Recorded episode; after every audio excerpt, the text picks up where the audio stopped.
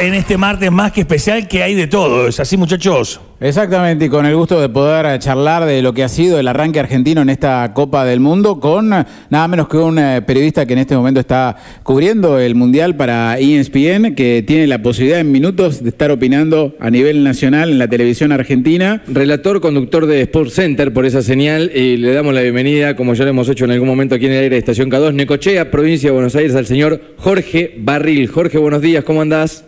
Hola, buen día, qué gusto saludarlos. Bueno, muchas gracias por la presentación y gracias también por la, por la invitación para poder estar en el programa. Eh, bueno, abro, el juego, Jorge. Eh, la verdad que para nosotros es un placer con, alguien que lo va a estar haciendo a nivel internacional en un rato el análisis, quizá un poco más frío. No sé cómo habrá sido tu análisis. tirame el que vas a hacer en un rato en Sports Center seguramente y el que hiciste ni bien finalizó el partido. Creo que son dos análisis diferentes, ¿no? Sí, sí, yo creo que la Argentina en el primer tiempo fue superior y que, bueno, de hecho convirtió los goles que le hubiesen permitido quedarse con el partido con más comodidad, pero bueno, evidentemente el VAR para el gol existe, así existió para determinar un penal que casi ninguno de nosotros había visto. De la misma manera existe para determinar los offside con, con finamente, digamos, detalladamente. La Argentina fue superior, le, le faltó astucia para romper el offside eh, que tiró sistemáticamente Arabia Saudita. Pero bueno, yo creo que en el entretiempo el técnico Arabia Saudita, Renard, logró ajustar las marcas, salió más agresivamente de lo que Argentina creía, le perdió el respeto, le convirtió los goles, que eso a veces también está vinculado con lo azaroso. Eh, y después la Argentina careció de respuestas futbolísticas y careció de rebeldía para después este, revertir el resultado, por lo menos intentarlo con más vehemencia, ¿no? Me parece que eh, hay un montón de cuestiones para analizar, me parece que tácticamente fue, fue muy previsible, con Di María esclavo sobre la derecha, con, con un Messi que sin Lo Celso quedó muy solo en la conducción del juego. Eh, si uno analiza la producción del Papu Gómez o la de Tagliafico, independientemente del equipo, de pronto no ve actuaciones eh, en falso, no ve actuaciones, malas actuaciones, pero yo creo que no le dieron al equipo lo que el equipo necesitaba. Eh, por ejemplo, romper el offside con un jugador como Acuña, que tiene más vocación ofensiva viniendo de atrás, em, eh, es mucho más probable que con un Tagliafico, que es un lateral que tiene eh, más predisposición defensiva. Y después este el Papu Gómez, muy abierto sobre la izquierda, no, no, no, no, no le dio esa conducción de juego que le da Lo Celso y que le permite a Messi no ser el único conductor del equipo, que fue lo que le pasó hoy, ¿no? Era el único referente de conducción, fue bien tomado y bueno, este, fue perdiendo importancia en, la continuidad del partido. Después otro tema que nos preguntamos es si en algún momento este, Scaloni tomó la decisión de bajar a los futbolistas que físicamente no estaban bien, eh, ¿por qué no lo hizo con todo? Porque evidentemente Cuti Romero, eh, que me gustó el primer tiempo que hizo, pero en el segundo, que en el primer gol no llega a cerrar bien, después termina siendo reemplazado y está claro que eso fue una cuestión física. Evidentemente Cuti Romero tampoco estaba bien. Entonces por ahí la vara no fue la misma con él. No sé, digo, a mí, a mí me parece que, que no, no, me, sinceramente este, me pareció que Scaloni no leyó bien el partido. Eh, y, por lo menos en lo particular, después es discutible, yo no hubiera jugado con, con el Papo Gómez y con Tagliafico, sino que hubiera jugado con la y con otro, Alexis o, o Julián Álvarez, ¿no? Eh, respecto de, lo que viene, porque esto es así, nos, enseguida comenzamos a aventurarnos, eh, no hay mucho margen de error contra México y contra Polonia, pero digo, en lo inmediato, eh, más allá de los cambios que hizo hoy, que hasta en un punto daban que era como previsible, ¿no? Jugar 20, 60, 60, 70 minutos con un equipo y, meter los cambios que hizo, aunque todos apresurados, digo, más allá de esos cambios, ¿qué pensás que puede encontrar como variantes Scaloni para jugar contra México pensando en este resultado? En eh, la necesidad y también de que México es otro equipo, que no es lo mismo que enfrentar a Arabia. Sí, son equipos diferentes, ¿no? México es un equipo menos físico, eh, más técnico, eh, y creo que también más vulnerable, pero al mismo tiempo tiene buenas herramientas para atacar. me parece que Argentina, lo primero que tiene que pasar es que Scaloni haya hecho una, un, buen escaneo del partido, ¿no? y, y de su propio equipo. Yo creo que quedó claro que Enzo Fernández está para jugar antes que Paredes, que llegaba mejor el Mundial, eh, llegaba más firme en el Benfica que, Paredes en la Juve, que casi no venía jugando. Está claro que De Paul no es el De Paul de la Copa América ni el de las eliminatorias, y eso se notó claramente, y eso se vio en el equipo.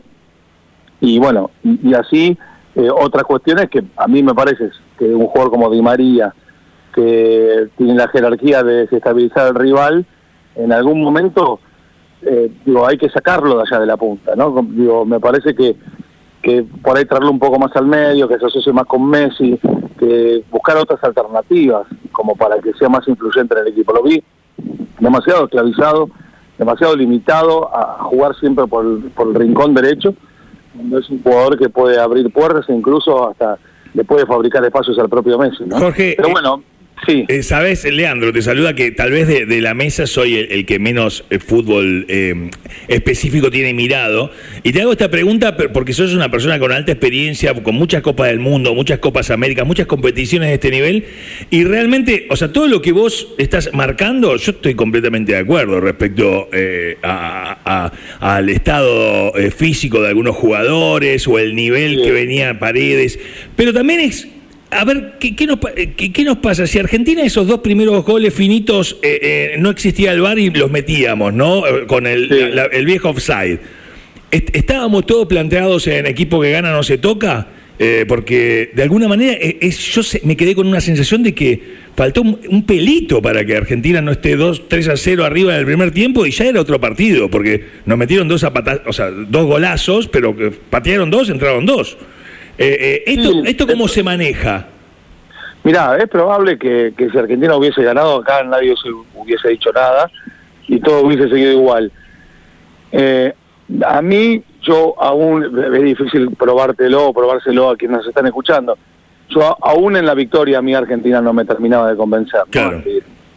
Me parecía que, sobre todo en, en, eh, en el primer tiempo, eh, Arabia Saudita fue bastante inocente con, con, con su postura, dejándole a Messi libertades, eh, dejándole a Lautaro libertades para aparecer mano a mano con el arquero. Todo eso lo consiguió en el segundo tiempo. También es cierto que se vio beneficiado por los dos goles que consiguió muy temprano en el segundo tiempo, que después le permitieron replegarse y cerrar espacios hacia atrás y obligar a la Argentina a que encontrase una ocurrencia futbolística que nunca encontró. Eh, pero yo te lo acepto y te lo creo, porque así como no soy eh, una persona que sigue el fútbol todo el tiempo, en estos po- poquitos días de la Copa del Mundo, o sea, viendo la selección argentina, no miro otras selecciones, me sorprendió Estados Unidos en un primer tiempo increíble, me sorprendió Sí. Senegal, o sea, creo que es, eh, es, excepto Qatar, es un alto nivel el que están presentando los equipos. Sí, por supuesto, por eso es una Copa del Mundo. Es verdad que el fútbol se ha nivelado y, y la Argentina tiene que empezar a tomar, a marcar la diferencia eh, con sus individualidades. Pero bueno, yo creo que desde lo táctico, no, la Argentina hoy no, no, no sé, yo lo vi a Scaloni eh, realmente con falta de reacción. Lo, vos fíjate que hace tres cambios juntos y en los tres cambios eh, sale Papu Gómez, eh, sale Paredes, este, eh, el otro cambio eh, fue entró Julián Álvarez, bueno, sí, y después el, el- ah, el otro cambio fue físico, salió Claro. Cuti Romero porque no estaba bien, y entró Lisandro Martínez, y después vos fíjate que teniendo que ir a buscar el partido, el cambio que hace es pone Guadacuño por Tagliafico, o sea, cambia el lateral izquierdo, eh, eh, como, como un cambio ofensivo.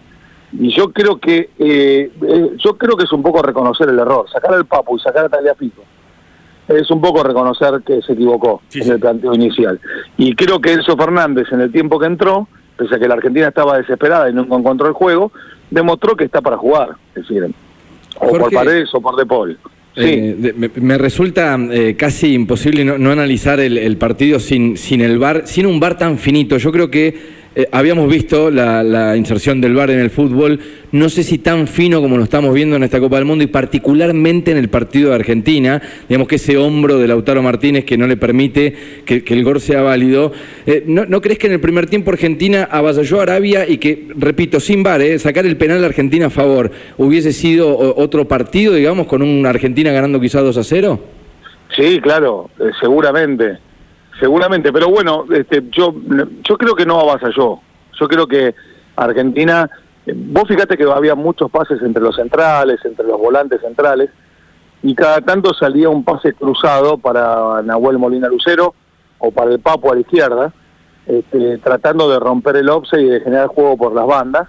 Nunca se terminó usufructuando de eso. Di María fue, insisto, previsiblemente controlado. Y sí hubo, me parece, una actitud bastante inocente por el centro. que es por donde apareció Messi un par de veces con esos pases para Lautaro, eh, en la conversión de los goles que a la postre fueron anulados. ¿no? Este, yo, yo creo eso. Yo no vi un rendimiento de la Argentina eh, demoledor, un, un, rendimiento de la Argentina eh, que someta al rival. Yo vi a una Argentina que tácitamente era mejor que su adversario, porque lo es, pero que después en el segundo tiempo, eh, cuando el partido se le puso cuesta arriba y se encontró con un rival que tiene una buena disposición física, mira, este, nueve de los once jugadores actúan en el Al de su país y están acostumbrados a jugar de memoria. Claro. pero eso está bien, pero es el Alilal de Arabia Saudita. No, es que, a ver, en la, en la previa escuchábamos, Jorge, que todos, cuando yo escucho que todos los jugadores eh, árabes jugaban en su liga, digo, bueno, medio como que entramos cheronca, viste, de eh, este partido Lo, tenemos que ganar. Eh, Argentina hoy el puesto por puesto no tenemos los mejores jugadores del mundo, eso está clarísimo, por algo eso está claro. no, creo que, seamos la selección candidata y me parece que hasta le cae mejor a la selección de Scaloni no ser candidato, por lo menos tenemos una presión fuera, pero cuando vi que los árabes jugaban en su liga, digo, ¿qué tan competitiva puede ser la liga árabe como para hacernos semejante partido? Jorge, te, hago esta, cortita respecto al, al equipo que ingresó Scaloni de, en el primer minuto y a los cambios. ¿Qué, qué rescatás de positivo y qué, eh, a ver, decís, bueno, esto lo puede llegar a mantener con, contra México? No sé, el cambio de Enzo Fernández, se me ocurre por, por nombrarte un ejemplo, ¿no? Yo creo que Enzo Fernández tiene que iniciar. Eh, creo que Acuña tiene que ser el lateral por la izquierda. Si la Argentina tiene necesita vocación ofensiva, Acuña es el hombre. No sé si físicamente tendrá problemas y por eso no jugó. Ahí ya este, ya no, no te puedo decir, pero sí sé que Acuña es el lateral izquierdo que, tiene procesión. John Tagliafico lo usaría jugando contra, no sé. Este, eh, ah, vos fíjate que la, mejor parte de Tagliafico fue cuando entró Álvarez y, la mitad de la cancha quedó más desprotegida. Entonces Tagliafico se dedicó más a cortar, a marcar, a pelear la pelota. Sería un quinto defensor en un octavo de final apretado, digo, Tagliafico, ¿no? Claro, ahí jugó con Tagliafico, pero pero en el primer tiempo que vos necesitabas un tagliafico ofensivo, porque casi por ese lado no lo atacaban, necesitabas un tagliafico que rompiera el offside y entrase por sorpresa desde atrás para tratar de generar juego ofensivo, es no son sus características, no es un lateral ofensivo. No es Orín. claro. Sí, no es el huevo Acuña tampoco, ponele. El huevo, este, yo me acuerdo, por ejemplo, el pase que le da el huevo Acuña contra Emiratos Árabes Unidos, le pone un, pase de un, de un ancho de la cancha al otro, a, este, a Di María, que después Di María la toma de volea hace un golazo. Tiene otra precisión, tiene otra gambeta en velocidad, tiene otra profundidad, tiene otra capacidad de resolución ofensiva. Yo creo que ahí se equivocó, para mí, para mi gusto, se equivocó Scaloni, se equivocó con la posición del Papu Gómez, porque Argentina jugó, insisto con esto, muy estructurada, con los dos volantes centrales, con los dos extremos muy abiertos, muy separados, y con Lautaro muy arriba, quedó Messi muy solo por el medio, y a la Argentina le faltó ese Lochelso que era el que conducía, que, que coqueteaba un poco con los laterales, el que hacía que Messi se olvidase. Entonces después, en algún momento Messi aparecía, y cuando aparecía marcaba la diferencia. Yo eh. creo que a este, a este Messi le pasó lo mismo que le pasó, por ejemplo, con Maradona en 2010, o que le pudo haber pasado también en Brasil 2014. Si la pelota le cae a Messi en la mitad de la cancha, bueno, y hay cuatro que lo van a marcar, es muy difícil que pueda resolver todo. Entonces, yo estoy de acuerdo con que en el hombre contra hombre Argentina no es más que nadie, pero el sí en el colectivo, en el funcionamiento colectivo, con muy buenos futbolistas, con hambre de gloria, y algunos de mucha jerarquía, como Messi, como Lautaro, como Di María, por mencionar algunos, la Argentina se podía respaldar. Hoy para mí falló eso, falló la colectividad, porque hay individualidades que están bajas, que, que parece está abajo, De Paul está abajo, vos fíjate que una de las grandes virtudes de Paul son los cambios de frente, la pelota profunda. Hoy equivocó el 70-80% de esos pases profundos que intentó. Este, me llamó la atención pero un Di María, insisto con esto, me pareció el jugador más claro en ataque y, y, nunca Scaloni decidió moverlo un poco al centro como para ver si, si lo podía aprovechar un poco más por otros lugares de la cancha. Este, y, y aparecieron algunos jugadores que no estaban en la selección pero que están demostrando que están para jugar, como son Julián Álvarez y Enzo Fernández. Entonces, Scaloni tendrá que ver de qué manera, si me preguntaban en el futuro, y tendrá que ver de qué manera, primero, trate de poner a alguien que haga lo más parecido a lo que hacía Lo Chelso, en segundo lugar, en qué, de qué manera puede incluir a Enzo Fernández y a, Julián Álvarez en el equipo, si que los incluye, este, pero está claro que el Papu Gómez no, no fue la solución del equipo, pese a que si vos lo mirás individualmente no fue un jugador que cometió graves errores. No, me jugó bien. En términos O sea, colectivos, no fue un jugador que haya aportado. Bueno, por, lo- por lo que decís, eh, eh, apostás a que Scaloni eh, puede pegar el volantazo y decir me equivoqué y voy por este lado y no, entre comillas, Sí. como y morir en la de él, como otros técnicos que dicen, che, con este equipo gané la Copa América, lo repito, pase lo que pase. ¿Crees que eh, puede decir me equivoqué y meter los cambios que estamos hablando? Sí, sí, o sea, yo por lo menos entiendo que el técnico se equivocó. Después, bueno, por ahí otro analizará otra cosa, ¿no? Yo, yo, yo creo que eh, eh, no potenció al equipo el entrenador, no lo potenció.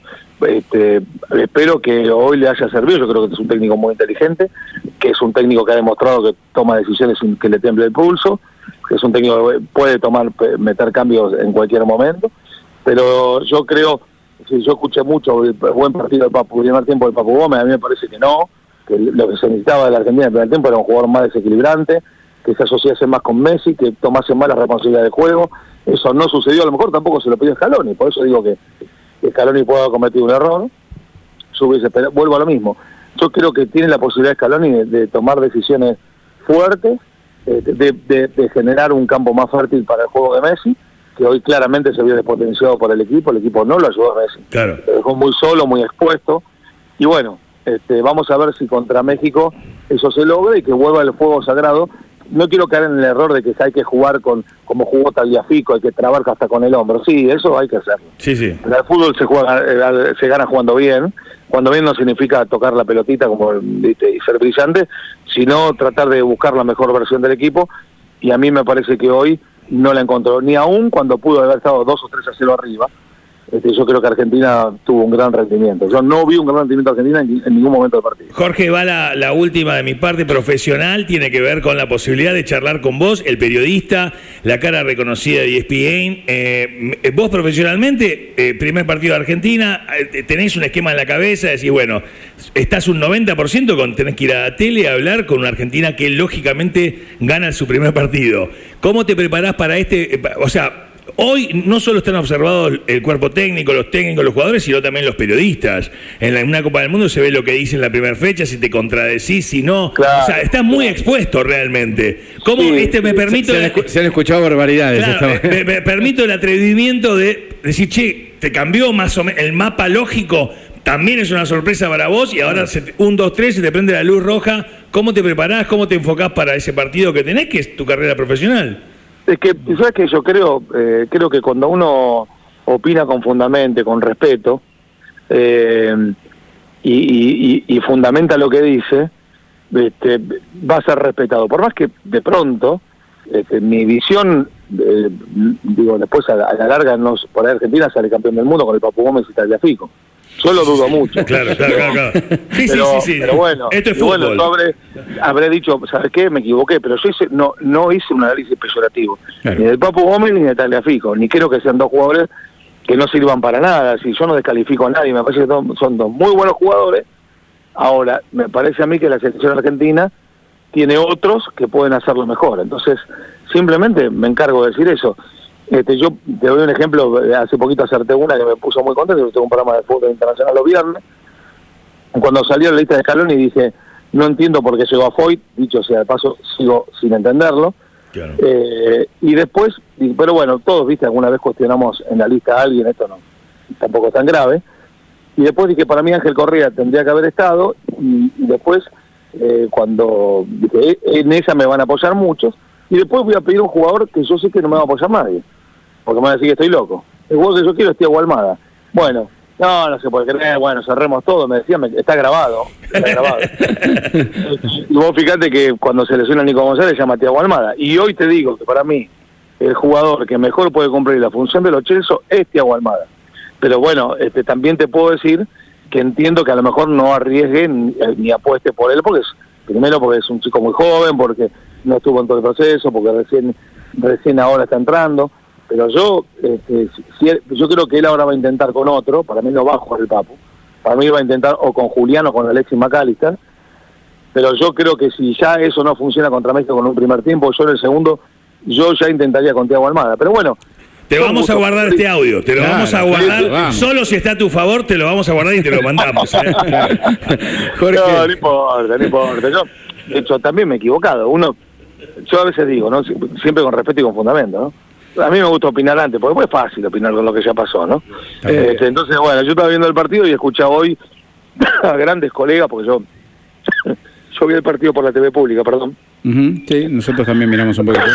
y este, tengo una muy buena relación con todos, tanto con Pablito Giral como con Matías Martín, como Ángela Lerena, y ellos elogiaron mucho al Papu Gómez y yo no estuve de acuerdo con ellos, es decir, eh, a ver, si uno mira el partido del Papu solo, independientemente del equipo, la verdad es que pa- participó mucho del juego.